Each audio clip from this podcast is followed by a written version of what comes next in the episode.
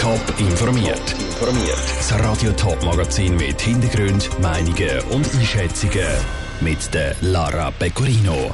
Warum erklärt die Thurgauer Mitte-Regierungsrätin Carmen Haag ihren Rücktritt? Und was steht bei der 11. Ausgabe vom Festival Zürich liest auf dem Programm? Das sind zwei von den Themen im Top informiert.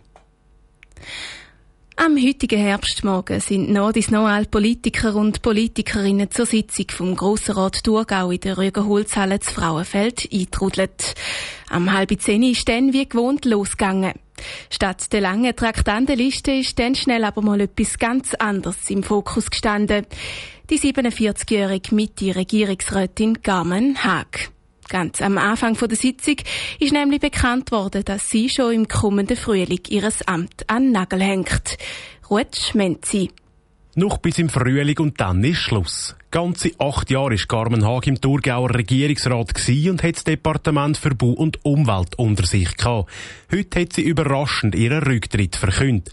Es ist Zeit für einen Richtungswechsel, sagt die 47-jährige Regierungsrätin. Ich habe den Eindruck, dass ich möchte etwas anderes machen möchte und dass ich in der Arbeit zwischendurch möchte Zeit nehmen um mich ja, wieder ein bisschen zurückzufinden auf das, was ich bin. Man überlegt sich ja immer, ist man noch in der vollen Kraft und kann es immer noch zum höchsten Wohl von der Thurgauer Bevölkerung Bevölkerung oder an mir selber machen.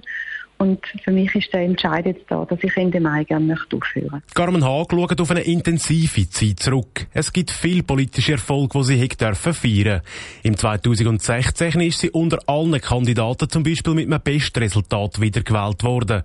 Ein Jahr später ist sie dann auch Regierungsratspräsidentin gewesen. Neben vielen Höhepunkten gibt es aber auch das eine oder andere, das nicht geklappt hat und sie doch noch dran zu knagen hat, sagt Carmen Haag. Zum Beispiel? Wenn ich denke, dass wir jetzt schon, ich glaube, etwa 20 Jahre dran sind, um das Hochwasserschutzprojekt Weinfelden Bürgle umzusetzen und immer noch keinen Schritt weiter sind, respektive der Baustart noch nicht in greifbarer Nähe ist, das ist so etwas, was mich jetzt sehr dauert, dass wir dort noch nicht weiter sind, wie da, wo ich angefangen habe. Auf dem Politparkett ist Carmen Haag schon lang. Bevor sie nämlich Regierungsrätin war, ist, ist sie schon 14 Jahre im Grossen Rat tätig gewesen. Davon die Hälfte als Fraktionspräsidentin der damaligen CVP. Darum ist sie nicht traurig, wenn es dann nach ihrem Rücktritt das erste Mal ein bisschen ruhiger zu und her geht. In der Hoffnung, dass die Agenda einfach mal leer ist. Jetzt ist sie sehr voll. Ich glaube, das grösste sind irgendwie 43 Termine, die ich mal erzählt habe, in einer Woche einmal die Agenda leer, einmal können in aller Ruhe Zeitung lesen, nicht äh, drüber flitzen und Sachen machen, die ich gerne mache, wie fotografieren, wandern, auch ins Kino gehen, vielleicht tanzen. Die Carmen im Beitrag vom Ruth Schmenzi. Ihren Rücktritt ist dann per Ende Mai vom nächsten Jahr. Die Thurgauer Stimmbürger und Stimmbürgerinnen die entscheiden mit einer Ersatzwahl aber schon Ende Februar über ihre Nachfolge. Mehr Informationen gibt's auf toponline.ch. Beim Wort Festival kommen vielen wahrscheinlich laute Musik, ein Haufen Leute und Bierduschen in Sinn. Mit dem hat das Literaturfestival Zürich liest nicht viel zu tun. Das macht es aber nicht weniger aufregend. Bis Ende Woche gehen im ganzen Kanton Zürich nämlich an verschiedensten besonderen Orten Literaturanlässe über die Bühne. Vivienne Sasso. Bei einer gewöhnlichen Buchlesung hockt das Publikum meistens in einer Buchhandlung oder einem Konzertsaal. Zürich liest, baut für die Lesungen aber Jahr für Jahr auch ganz außergewöhnliche Bühnen, erklärt die Festivalleiterin Violanta von Salis. Zürich liest ist wirklich überall. Es sind ja mittlerweile über 200 Veranstaltungen. In Buchhandlungen, in der Stadtgärtnerei, auf dem Schiff, im Tram. Es gibt Stadtrundgänge. Also man kommt gar nicht dran vorbei.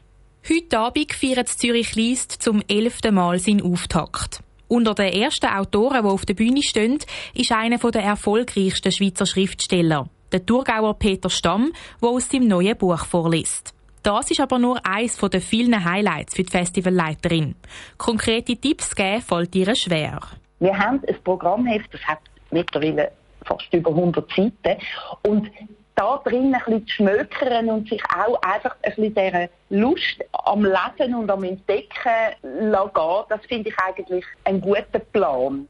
Für die, die nicht so Fans sind von klassischen Lesungen, gibt es auch andere Anlässe, die sich um literarische Themen drehen. Zum Beispiel Gespräche rund ums Frauenstimmrecht oder das Thema Tod. Und auch für die Kinder ist das Jahr ein breites Programm auf beigestellt worden. Das Zürich liest will nicht nur Freunde von Geschichten und Büchern begeistern, sondern auch ein Zeichen für den Buchhandel und die Autorinnen und Autorenbranche setzen. Wir wissen, wir können uns die Literatur mittlerweile auch andersweitig beschaffen, aber auch das Erlebnis vom Nein hergehen und eben gemeinsam einer Autorin zuzulassen oder ein spannendes Gespräch mitzuerleben, das ist wie nochmal eine andere Dimension, wie vielleicht die auf dem Sofa ein tolles Buch zu lesen. Für die Violanta von Salis ist es das Jahr das letzte Mal, wo sie als Festivalleiterin am Zürich Liest mit dabei ist. Vor allem die vielen schönen Begegnungen rund ums Zürich Liest werden ihr in bester Erinnerung bleiben. Das ist so ein Universum an Menschen, die ich durfte kennenlernen, äh, begeisterte Besucherinnen, andere Veranstalter. Das ist ein Riesengeschenk. Die Leiterin vom Zürich liest die Violenta Salis im Beitrag von der Vivienne Sasso. Das Literaturfestival geht bis am Sonntag und macht unter anderem auch in der Bibliothek von der ETH Zürich und im Figurentheater das Winterthur halt.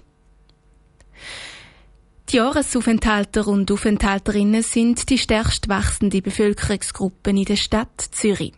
Also Personen, die mit einem B-Ausweis in der Stadt leben.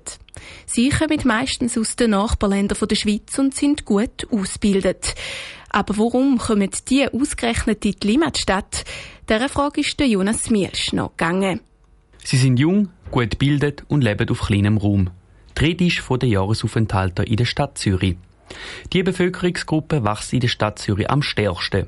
Und darum hat die Stadt Zürich die analysiert, erklärt Aline Metzler von der Statistik bei der Stadt Zürich. Wir haben uns die Jahresaufenthalterinnen und Aufenthalter genauer angeschaut, weil das ist eine Bevölkerungsgruppe, die in der Stadt Zürich in den letzten Jahren extrem gewachsen ist. Und zwar im Vergleich zu 1993 um etwa 190 Prozent. Das ist fast dreimal so viel von diesen Bevölkerungsgruppen wie damals. So haben im Jahr 2020 rund 64.000 Leute mit einem B-Ausweis in der Stadt Zürich gelebt. Ein Drittel von denen kommen aus den Nachbarländern der Schweiz. Knapp 90 Prozent von denen mit dem B-Ausweis sind erwerbstätig. Ein genauer Grund, warum so viel auf Zürich kommen, ist noch schwer auszumachen. Es könnte aber mit ihrem Bildungsabschluss zusammenhängen, vermutet Aline Metzler. Sind nämlich fast drei Viertel der Jahresaufenthalterinnen und Jahresaufenthalter verfügen über einen Tertiärabschluss.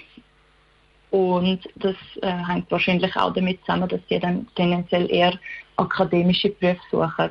Und darum könnte die Stadt Zürich so attraktiv sein für die Jahresaufenthalter.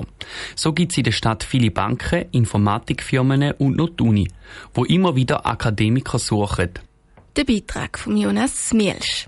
Die Statistik die zeigt auch, dass die Jahresaufenthalter und Aufenthalterinnen im Schnitt drei Jahre in der Stadt Zürich leben und deutlich weniger Platz beim Wohnen brauchen wie die Schweizer und die Schweizerinnen. Top informiert, auch als Podcast. Mehr Informationen gibt's auf toponline.ch.